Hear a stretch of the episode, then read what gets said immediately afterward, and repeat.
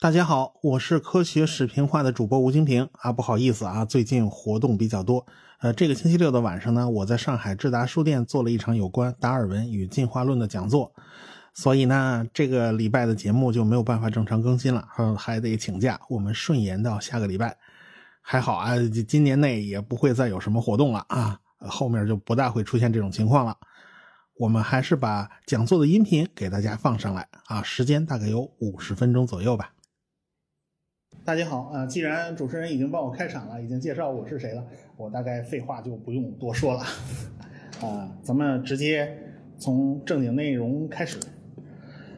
哎，我们这次讲达尔文之旅，也就是我这本书的一个主题啊，这个进化论到底是怎么来的？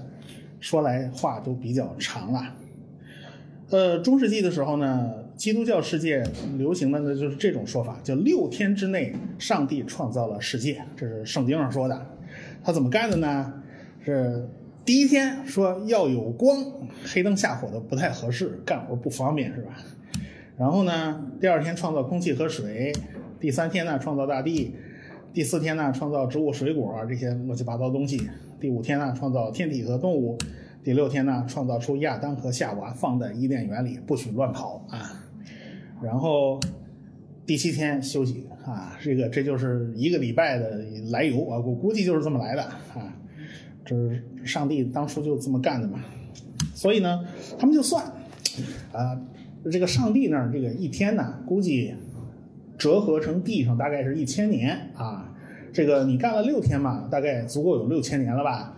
你再加上什么？大洪水啊，诺亚方舟啊，这些个乱七八糟的时间扣掉，结果这个巫学大主教他算了半天，算出来上帝造物啊是公元前的四千零四年晚上是呃四千零四年的十月二十三号晚上干的，啊这个有零有整的，还算的还挺精确的，是吧？但是那按照这个算法来讲，地球只有六千年的历史啊，所有生物也只有六千年的历史，这就是他们当时的理解。当时呢，正在整个学术界在在引起一个大的变化，因为哥白尼的天体运行论已经出版了，然后还有医学方面的书也在出版，就是说对整个那个教皇的这个这个权威啊，就构成了一定的威胁。对，而且呢，当时当时还有什么马丁路德宗教改革呀？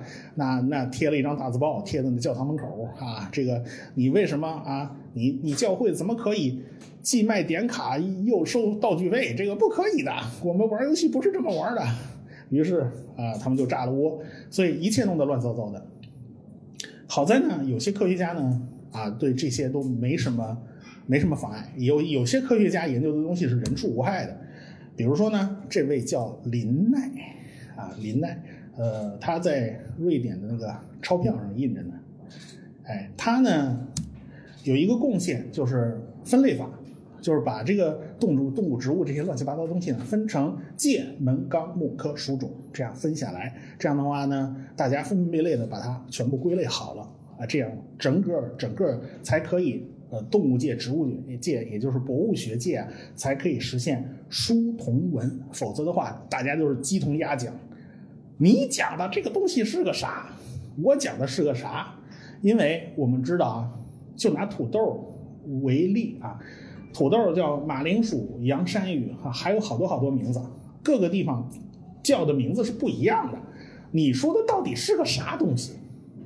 这就是同一种植物对应了很多种名字，这还没算成各个国家各种语言呢。你这怎么统一？这是第一个问题。第二个，有的时候一个名字对应了好多东西，比如说红木。什么叫红木啊？红木其实你真到植物分类上去一查，对应的是一大堆的木头，那都不是一个类，都都不是一个物种。你但是通通被叫做红木，这玩意儿就麻烦了。所以你必须实现一套非常好的命名法，才能把这个分门别类的工作进行下去。这就是林奈最大的一个贡献。他创造了一个叫双名法命名。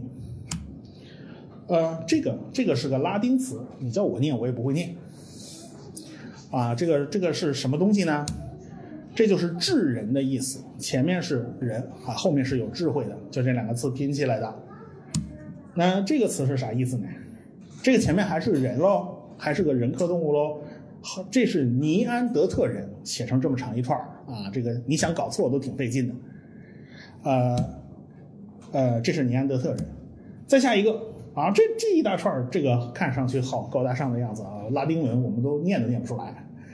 是这个是个什么东西啊？这是白菜。啊，白菜写上拉丁文这么长，就是你你搞清搞得清清楚楚，就是你不会重名的。而且呢，现在这是双名嘛，就是他后面有的时候还把命名者自己给那个加到屁股后头啊，这是你命的名啊，将来错了找你。一般来讲呢，就不许用一个字母，一个字母是太太不行了。呃，唯一一个例外就是林奈他命名的东西，一个大 L 加一个点完事儿，就是这个，因为他是首创者嘛。所以他完成了这个工作，就是说，首先定出介、门、纲、目、科、属、种这些个分类，然后呢，他有双名法，这一下所有的东西可以分门别类的把它安放好。这一安放好，问题就来了。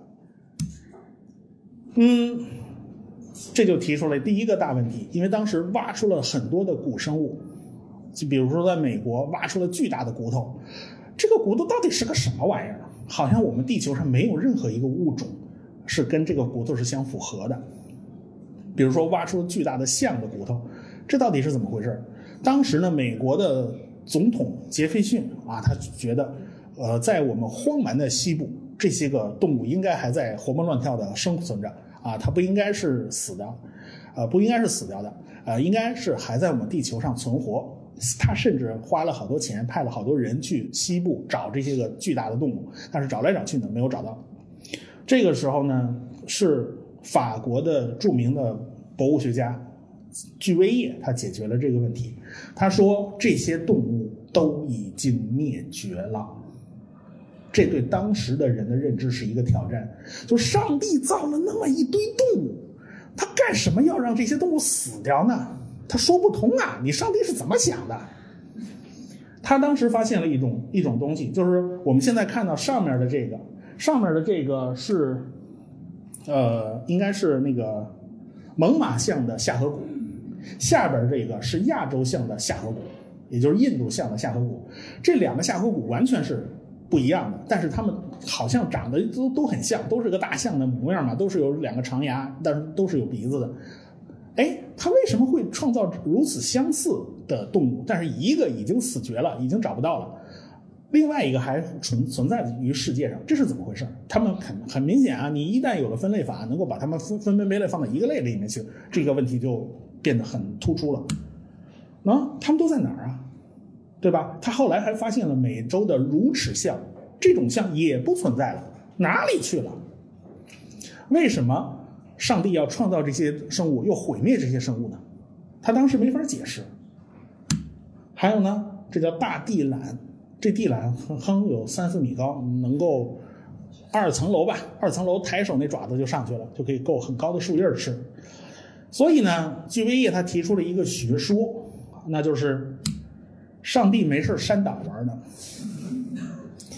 你不说永不删档的吗？你怎么给删了？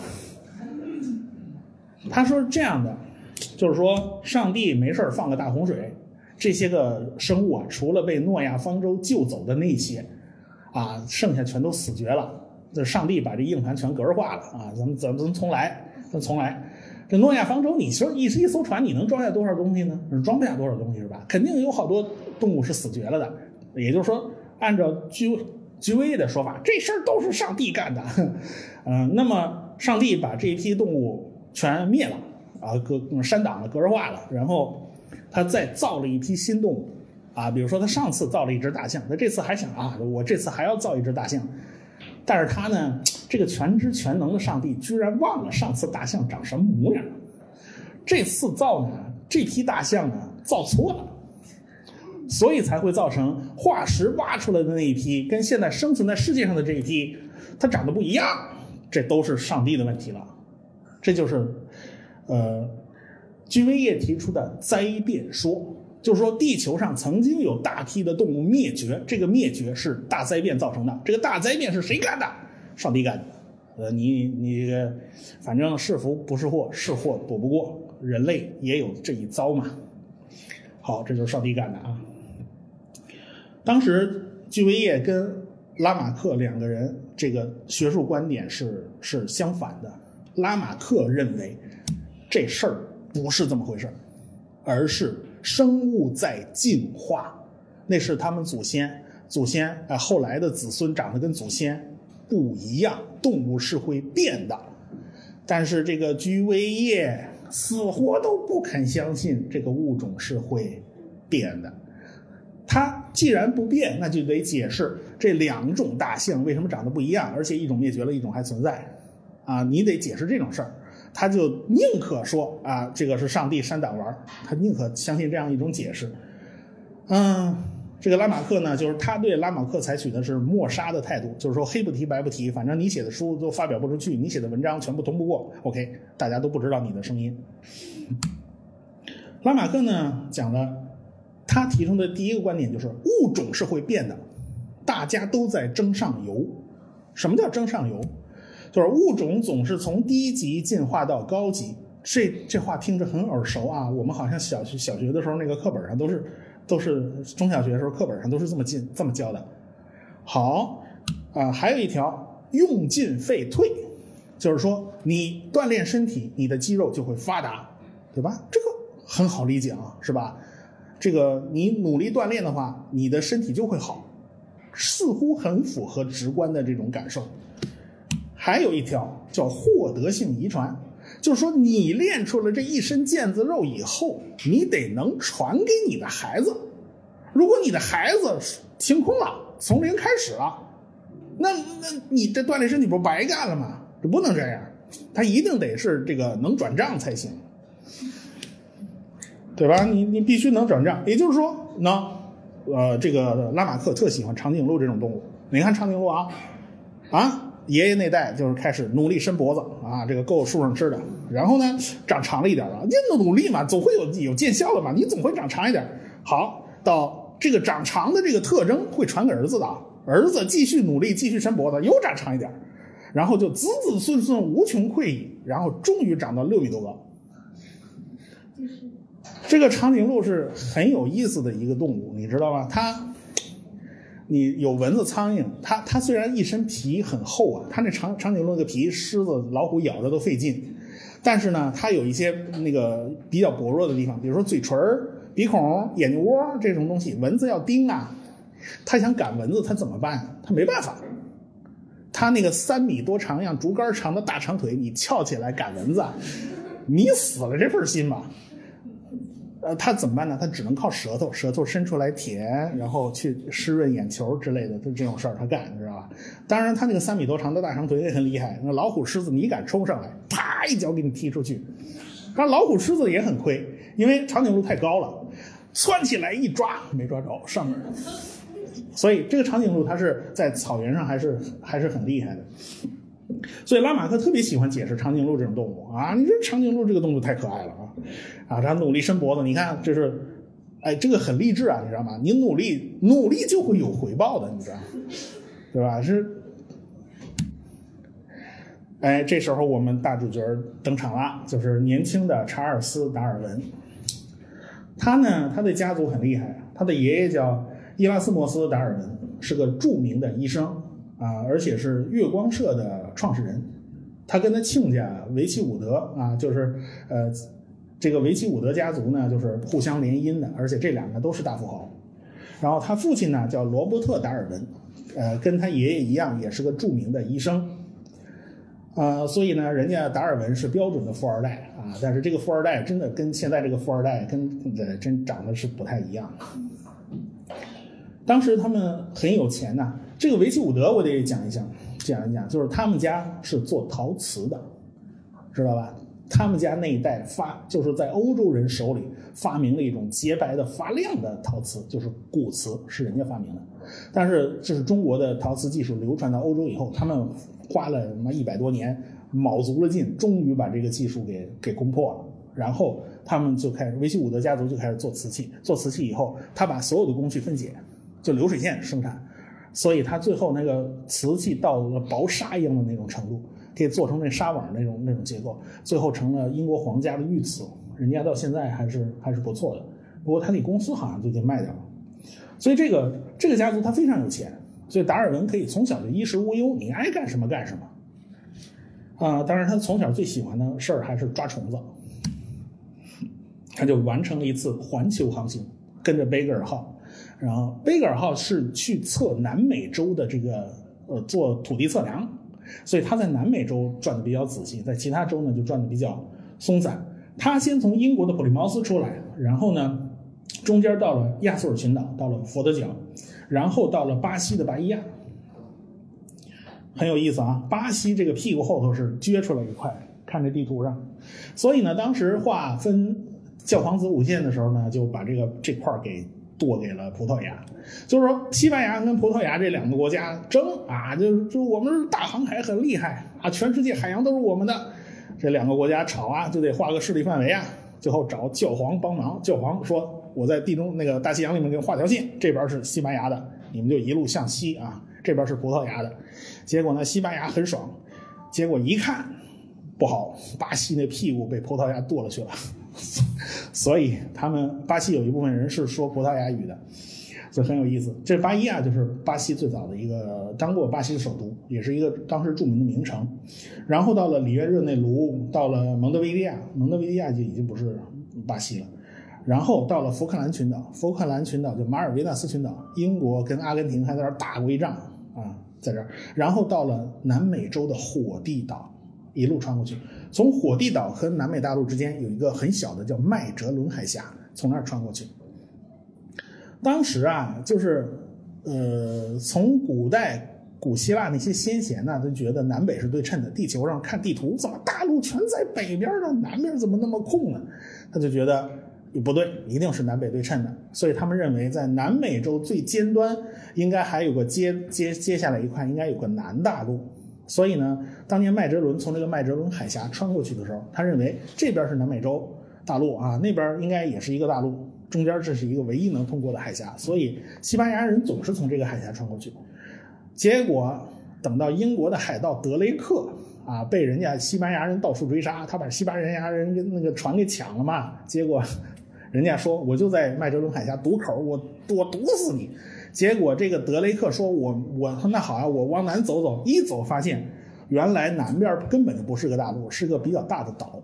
哎，中间这个这个是跟南极洲之间是德德德德雷克海峡，就是以他名字命名的嘛，他从这儿钻过去的嘛。这个德雷克海峡是浪非常大，而且呢风暴非常强，所以一般也不走这儿，一般都是从那个。那很很窄的麦哲伦海峡这儿就走，结果到了火地岛。火地岛呢，嗯，那个船长菲茨罗伊啊，还带了几个土著人，把他们带回伦敦啊。菲茨罗伊家也挺有钱的，就是供他啊，你们学英语啊，穿西装啊，打领带啊。那时候那时候还没领带，大概是，反正就是穿燕尾服啊，这拿刀拿叉吃西餐，一个个的。结果送回火地岛啊，等他。那那个达尔文他们绕地球转了一圈，再回火地岛，再看看这几个土著人有没有带领当地人什么致富奔小康啊？发现没了，这帮土著人又恢复到原来了。所以达尔文当时心里还挺失望的。哎呀，真是烂泥糊不上墙啊，这没办法呀。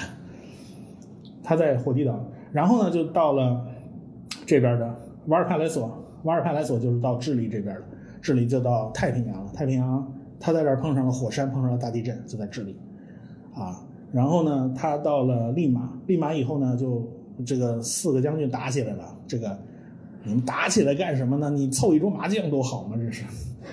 结果就就啊，那就不能上岸，嗯，就去了加拉帕克斯群岛。这就是他在南美洲这这边，他南美洲转的这边特别仔细，其他地方呢都是呃浮光掠影了。到了加拉帕克斯群岛，就发现哦，这个岛很有意思。每个岛上出产的东西都不一样，哎，它每个岛上出产的东西都不一样。它在这个群岛里面绕了绕绕的航线还挺复杂。第一个，这个呃左上这个，这是一种呃企鹅，这就是恨不得最靠北的一种企鹅了。它居然在北半球，因为加拉帕克斯是是在北半球，它生活在那儿。你不要以为只有南南极洲有企鹅啊。这还有什么海鬣蜥啦、螃蟹啦、象龟啦，乌龟给他留下很深刻的印象，因为每个岛上的乌龟都不一样。有这样的啊，这个乌龟龟龟龟壳长得跟信封似的；还有一种是背上有个坑，就是说这个这个背上就像个马鞍子一样，还有人骑在这乌龟背上。还有呢，就是乌龟长得像钢盔一样，那个特别圆。每个岛上呢都不一样，哎，当地人只要搂一眼就知道了。他呢，就从这个，然后呢，就到澳大利亚，到这些地方，然后从呃，从新西兰到澳大利亚，到澳大澳大利亚悉尼，他还自豪了一把，说：“哎呀，你看我们英国人管的地方是吧？管得井井有条。你看西班牙人把南美洲管成那一个糟德行，嗯看来我们英国人很厉害啊！”他还自豪了一把。然后呢，就走那个科克斯群岛，走毛里求斯，走开普敦。开普敦还见到他心目中的偶像啊，叫约翰赫歇尔啊。啊，两个人还聊来聊去，然后从从大西洋这边回了英国。回家以后呢，他就开始当宅男了，就是为什么？他就哎呀，浑身上下脑袋疼，满肚子牙疼啊，就就就病秧子一个就不舒服，就是就就不行了。然后他们就买了一个豪华的豪华的家啊，叫 Down House 啊，你叫唐镇啊，唐镇不太合适，他唐楼还行啊。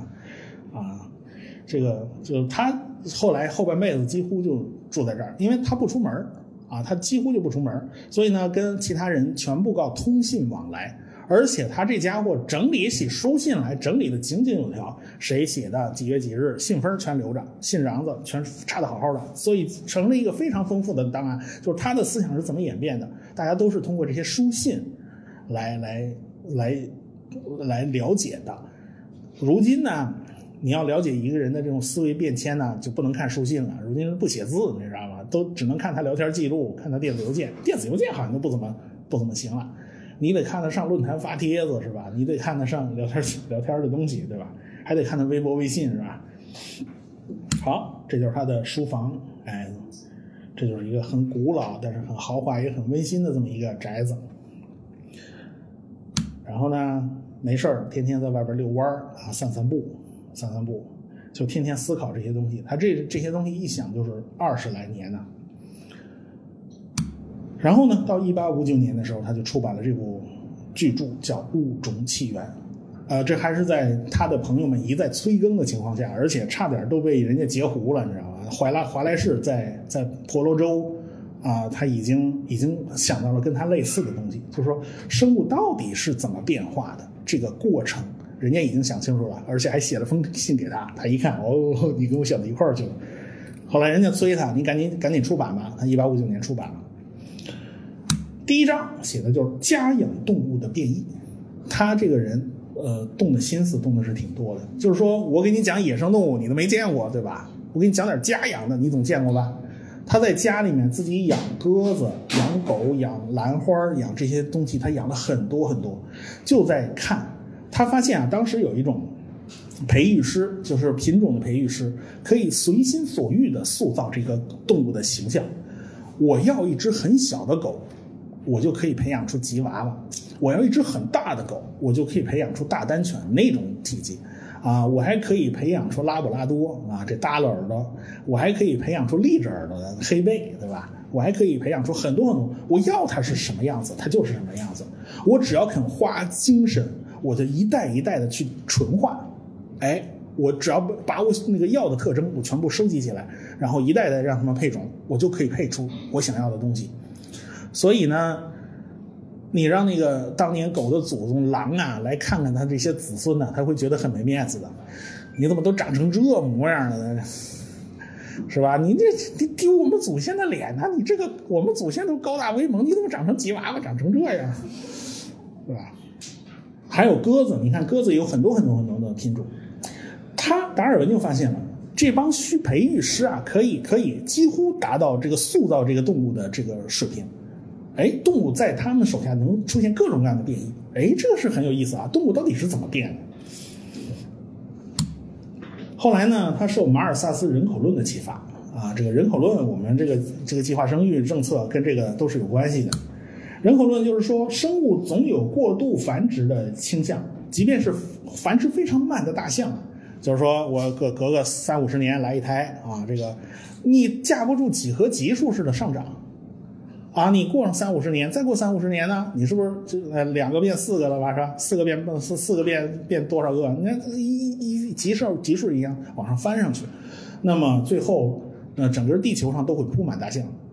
还有蒲公英也是啊，那蒲公英小伞呼一吹，哗满天飞。这个时候它会铺满整个地面的。如果它生下来的都不死的话，它一定会出现这种情况。呃，可是达尔文说，我这个几何级数计算肯定是没错的嘛，数学公式太简单了嘛。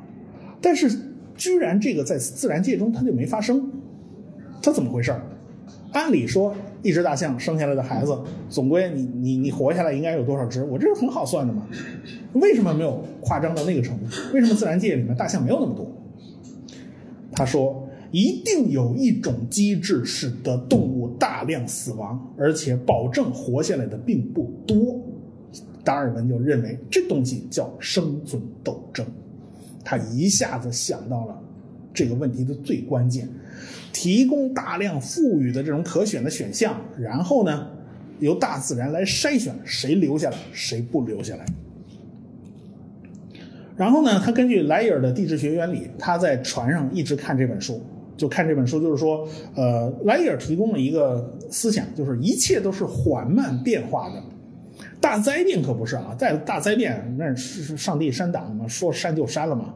啊，今天登陆的时候，所有的狮子老虎还都在。明天一登陆，妈都什什么都没了，是吧？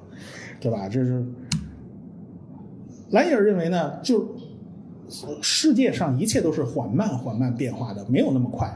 啊，是龙生龙，凤生凤，老鼠的儿子会打洞，这个是是不会有大变化的。但是龙生九子各不相同，啊，它是不一样的，它会有变异，就生物都会发生变异，有的变异是有利的，有的是不利的。变异是可以遗传给孩子的，哎，这都是当时观察到的东西，哎，然后呢，有利的变异会获得更强的竞争优势，有机会留下更多的后代；具有不利的那个变异的呢个体呢就被淘汰，这就是自然选择，也就是说物竞天择，适者生存，这叫达尔文。通过这种思维方式，他就把他的这个逻辑啊已经都理顺了。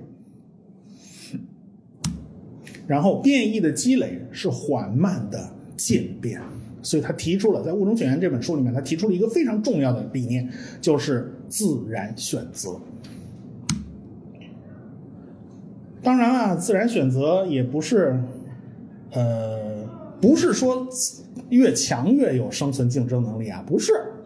我们从画面上可以看到啊，这是一群一群水牛，那个过河。呃，因为我找八仙过海实在找不着，你，只能找了一群这个。你会发现啊，甭管怎么着，你甭管用什么招数，你过来就行。你是踩着别人过来，还是自己游过来？怎么着？你反正你别被鳄鱼吃了就行了，就看你运气。反正运气点儿背的总是不是多数，是吧？哎，你能凑合着活下来就行了。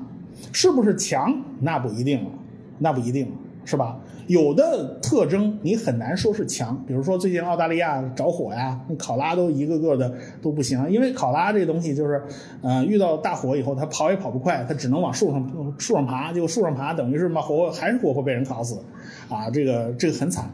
但是呢，考拉你说按理说这个生存能力很差呀，你这个，但是它只要它会卖萌就行啊，你会卖萌，人类这种两脚兽会拼老命去救你的，你。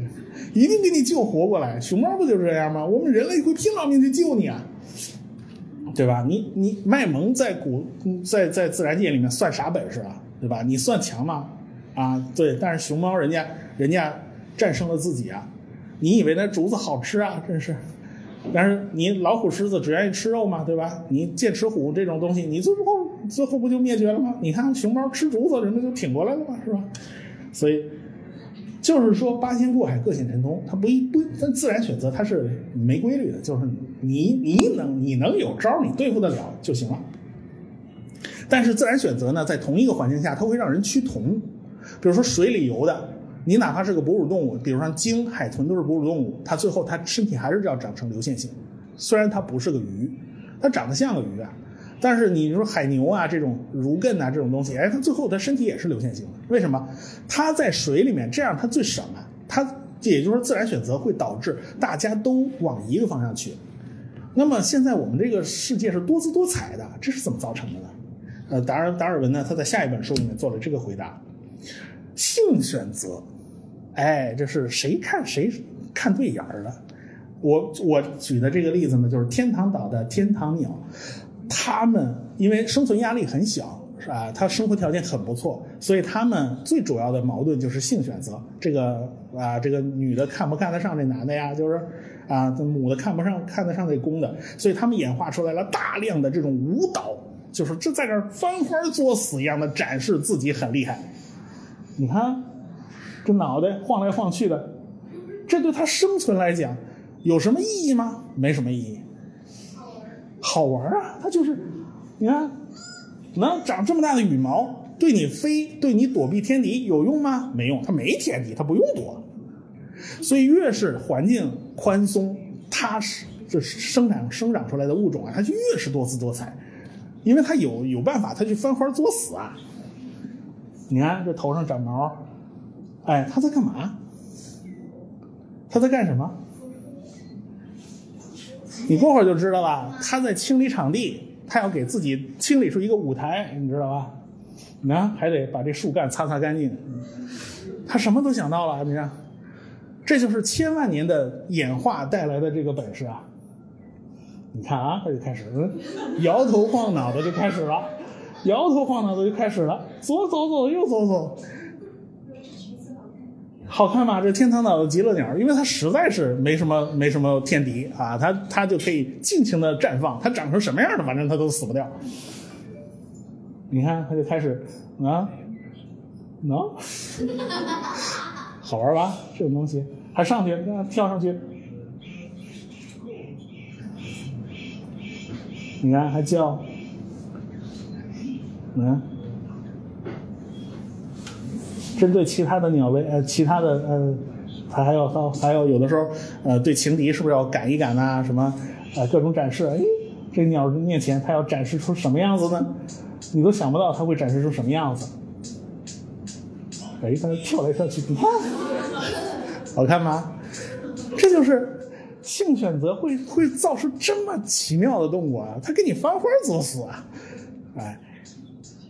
就是一个是收敛的，一个是扩散的，这两个互相一作用，就导致我们这个自然界简直太丰富多彩了。好可爱是吧？这就是典型。但是呃，所以呢，大家嗯，大学出来的可能都想想能能能见过啊，这个女生宿舍楼下有人扛着个吉他唱那个夜里面干嚎那嗓子，那是干嘛呢？是吧？道理是一样的，你知道。一八八二年，达尔文去世啊。他生前写的著作已经很多了。他享受享受待遇几乎相当于国葬待遇，有好多个公爵过来给他抬棺材。呃，他本来他不信教啊，他哎呀，他他老爹其实也不信啊。他老爹跟他老妈呢就没说这事儿啊。他他老爹问他：“你不信教，你跟你老婆说了吧？”达尔文说：“我全说了。”结果说：“你干嘛跟他说？你不让他白操心呐？”果然，达尔文的老婆为他担心了一辈子，啊，就是一直替他操心的。你不信上帝呀？你要下地狱的呀，啊！但是下地狱还不是主要的，因为他他老婆信上帝啊，他信了上帝肯定能上天堂啊。这个一个在天堂，一个在地狱，不就分开了吗？是吧？他想的太远了点，嗯。最后呢，达尔文是被呃葬在了那个威斯敏斯教堂啊，里面有他一块碑。旁边是牛顿啊，他当时呃英国人呢就是呃三本书，一本是《物种起源》，一本是牛顿的《自然哲学之数学原理》，还有一本是麦克斯韦的《电磁通论》，三本书都是划时代的书。嗯，但是呢，达尔文的表弟高尔顿呢，就是搞优生学，搞这些东西呢，就是当时达尔文一死以后，他的整个整个理论呢，有大部分是被人抛弃的。其实后来出来的社会达尔文主义跟他就关系不大，因为社会达尔文主义强调的是弱肉强食，因为当时最典型啊，就是美国啊，从一个小国变成了一个。州一级的大国，而且还整个工业开始勃发，就是一下子从一个嗯就不怎么样的国家变成了世界第一大工业国。所以美国人很喜欢这个理论。进美国之前先要测一测，那时候很流行啊，你你你个拿颅骨测一下你鼻子宽度，你是哪个哪哪种人？你说纳粹实际上是在他那么这个这个思潮上往下做的延续。他不是没有思想基础的。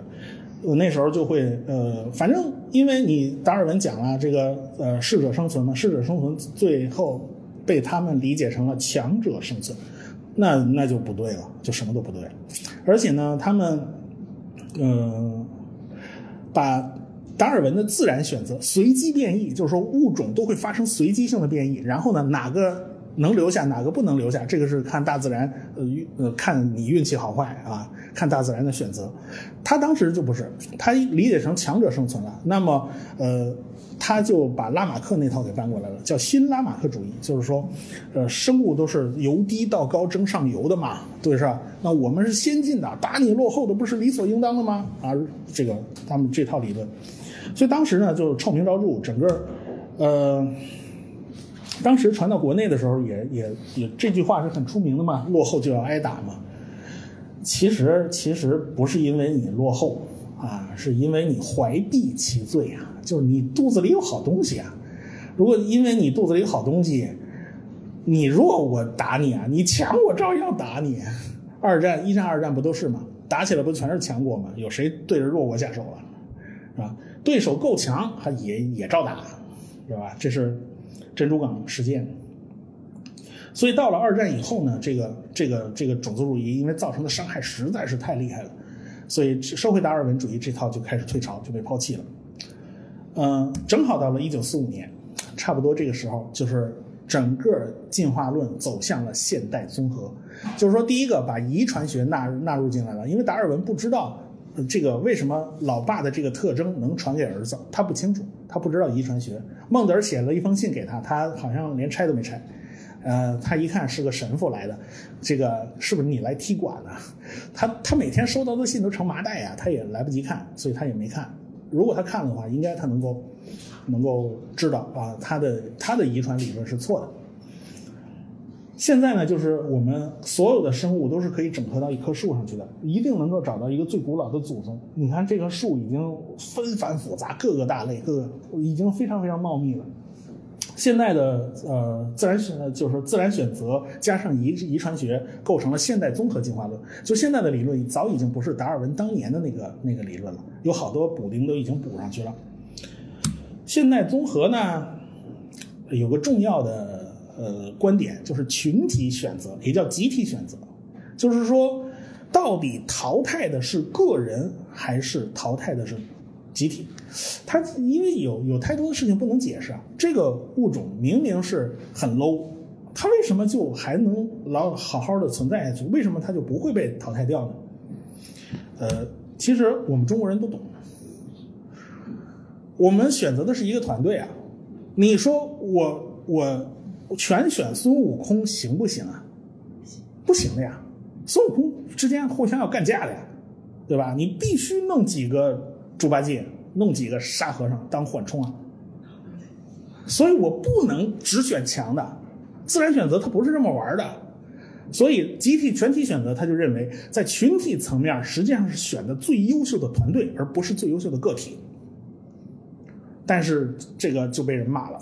这个有人会吵架的，就是还有一个问题，就是说，呃，那个反对进化论的人经常会呃说啊，你找不到过渡物种的化石，这个是怎么回事啊？这个是嗯达尔文的致命伤是吧？什么？他会他们都会说这种话，因为达尔文说生物都是渐变的，渐渐的变化的。既然是渐变的，从 A 到 B 中间一定会存在很多很多的过渡物种，我为什么化石就挖不到呢？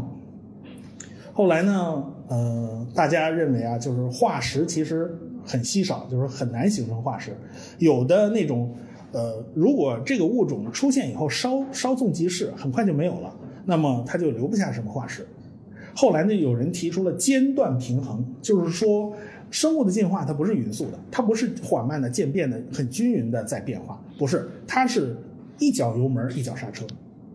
比如说啊，这个因为发生了个闹了个灾，比如说某种虫子全呃不，比如说那个恐龙全死光了，恐龙死光了以后，那哺乳动物这个这个空间就空出来了，它肯定发展速度会飞快，这个时候简直像简直像踩了油门一样。等到它把整个大陆全都铺满了，到处都是哺乳动物，哎，它的发展又缓慢下来了，哎，它会出现这种一脚油门一脚刹车的情况，呃，所以呢。我们这个图也就展示了，所以中间很多过渡物种你是找不到的，因为它留不下化石。这叫间断平衡理论，就解决了达尔文当年的一个一个 bug 啊，算是一个 bug。后来有人就就不干了呀，说，呃，他们提出呃自私的基因理论，就是基因选择学说，就是说我们选的到底是个体还是集体？他认为不是选择个体，也不是选择集体，而是基因。什么意思？你这个个体生完孩子，你就可以去死了，知道吧？所以呢，他会他这个基因呃那个基因选择理论呢，就解释了一个问题：为什么会有利他行为呢？为什么一堆蚂蚁这堆工蚁放弃了自己的生育能力？它们都是雌雌性啊，工蚁都是雌性，它为什么会放弃了自己的生育能力？哎，这是很有意思的一件事儿。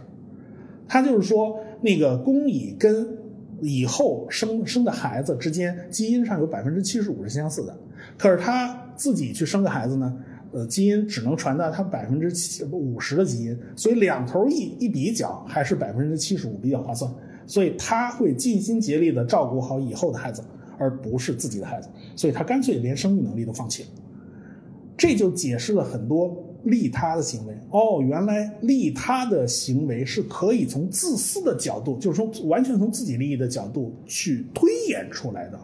这两这两个原来不是那么矛盾的啊！你不能用人的道德这种这种思维方式去理解，因为它不是一码事儿。哦，原来在基因层面还有基因层面的游戏规则。呃，当然了，道金斯他们还把博弈论引入了。引入了进化论，呃，引入了演化过程，呃，到底谁留谁不留啊？就是说，如果这个练降龙十八掌，就连摔跟头都是要朝前摔的，绝不肯向后摔，他是勇往直前，绝对不后退的。凌波微步呢，就是别的本事没有，逃跑的本事第一流。那么一堆，我们管一个叫鹰派，一个叫鸽派，是吧？一堆鹰派里面，会最后会出现一个什么样的结果呢？就是大家都打得头破血流，互相谁都不服谁。如果某一代出现了个基因突变，蹦出来一个鸽派，他就赚了便宜了。为什么？我虽然欺负不了别人，但是我自保没有问题，每次我都溜了，对吧？我打赢一仗得一百分，打输一仗亏一百分，啊，对吧？我我我我不跑了，我不赢不输，最后算下来还是这个鸽派最赚便宜，哎，对吧？如果全是鸽派，那不行啊。全是鸽派，万一有个基因突变，咱突变出一熊孩子，这熊孩子一个打十个，这不就称王称霸了吗？所以最后整个种群里面会出现一个什么局面？三七开吧，差不多，差不多会存在一个比例，鸽派占多少，鹰派占多少，最后达到一个平衡。哎，这就是不同的演化策略。你不要以为一某种就一定是对的哦，这就是辩证法啊。啊，这霍希福所以就全来了。他把他把那个演化理论呢，和那个呃博弈论给结合到一块儿。比如说，呃，刘慈欣说的黑暗森林理论是吧？互相之间不信任，看见谁冒头一枪先崩了谁。其实不会的。最好的策略是，啊，这也是谁敢比我狠啊？谁敢惹咱们俩？咱们俩联合，我们两个永远比那些单打独斗的都要强，对不对？这这招数都是都是可以用的，这就是博弈论，哎，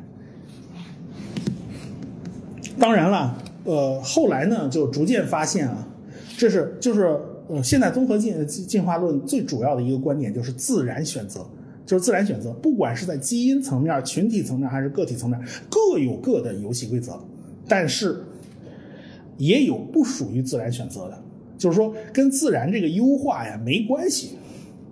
什么问题呢？彗星撞地球，你很适应这个环境啊，是？管你适应不适应，咱们先来个团团灭再说。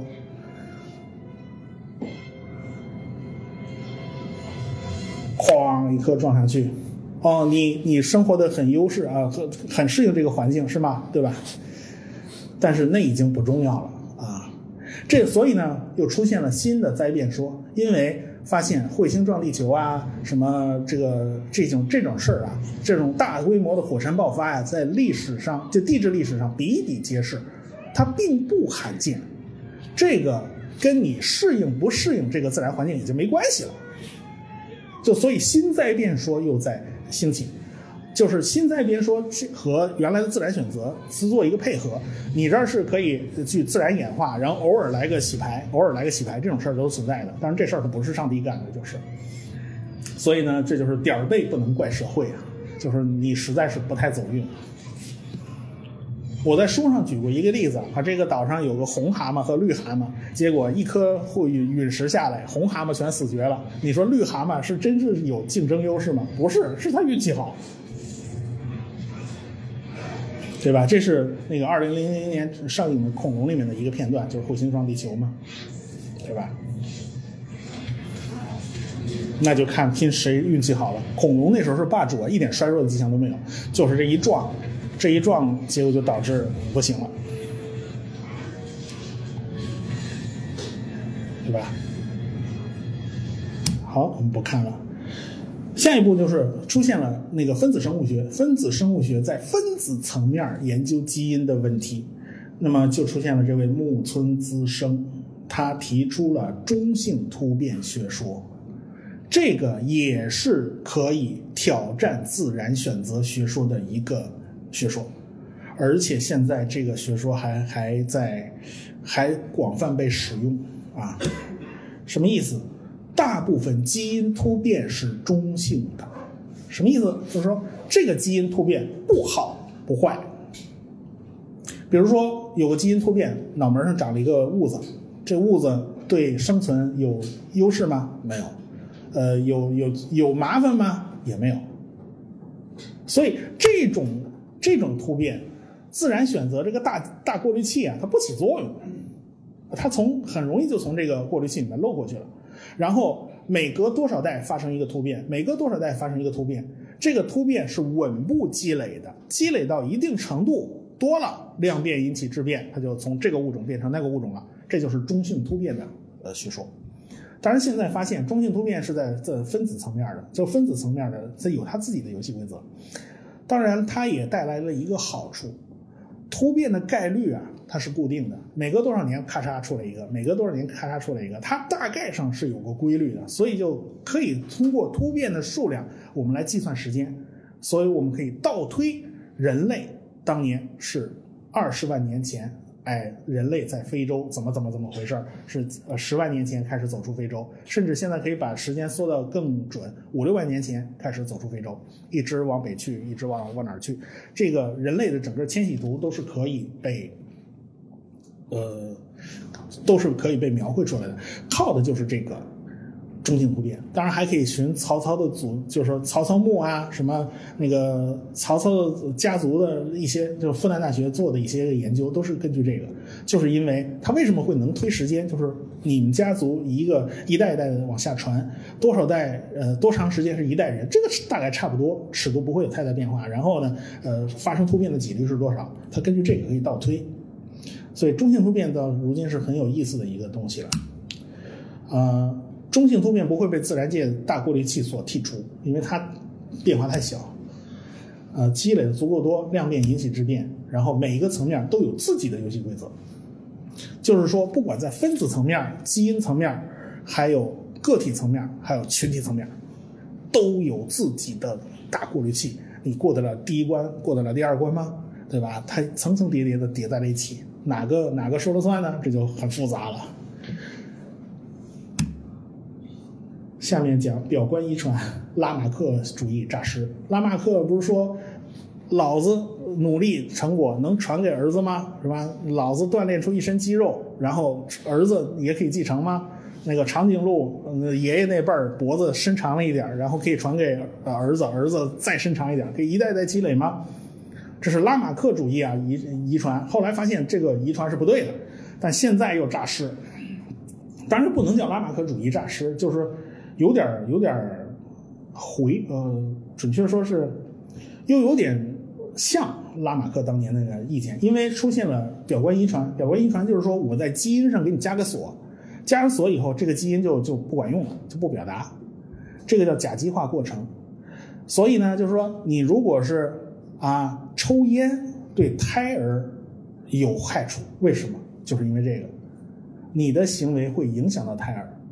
这个呢，但是它有一个问题，这个遗传啊，它会传个一代、两代、三代，传几代以后它就消失了，因为它是个临时性的补丁，我要靠自然选择对应对这个呃环境的突发性的变化，我没有办法，但是我可以临时打个补丁来应对，所以这是对现在遗传学的一个一个有力的补充吧。所以呢，就是嗯。有了这些东西呢，就是大概自然选择整个体系已经已经建立了。它这个游戏到底是怎么玩的？最后呢，就是这些游戏规则造成了我们有一个多姿多彩的世界。啊，这个这个世界真是太美了，有这么多生物啊，有这么多精灵陪伴在我们的身边呢。你看，这是多多美的动物。这是联合国在油管上放的一段视频。只有保证这种多样性，我们才有的挑。当面对复杂的形势变化的时候，我们才有所选择，对吧？你如果全整齐划一，我们没得挑了呀。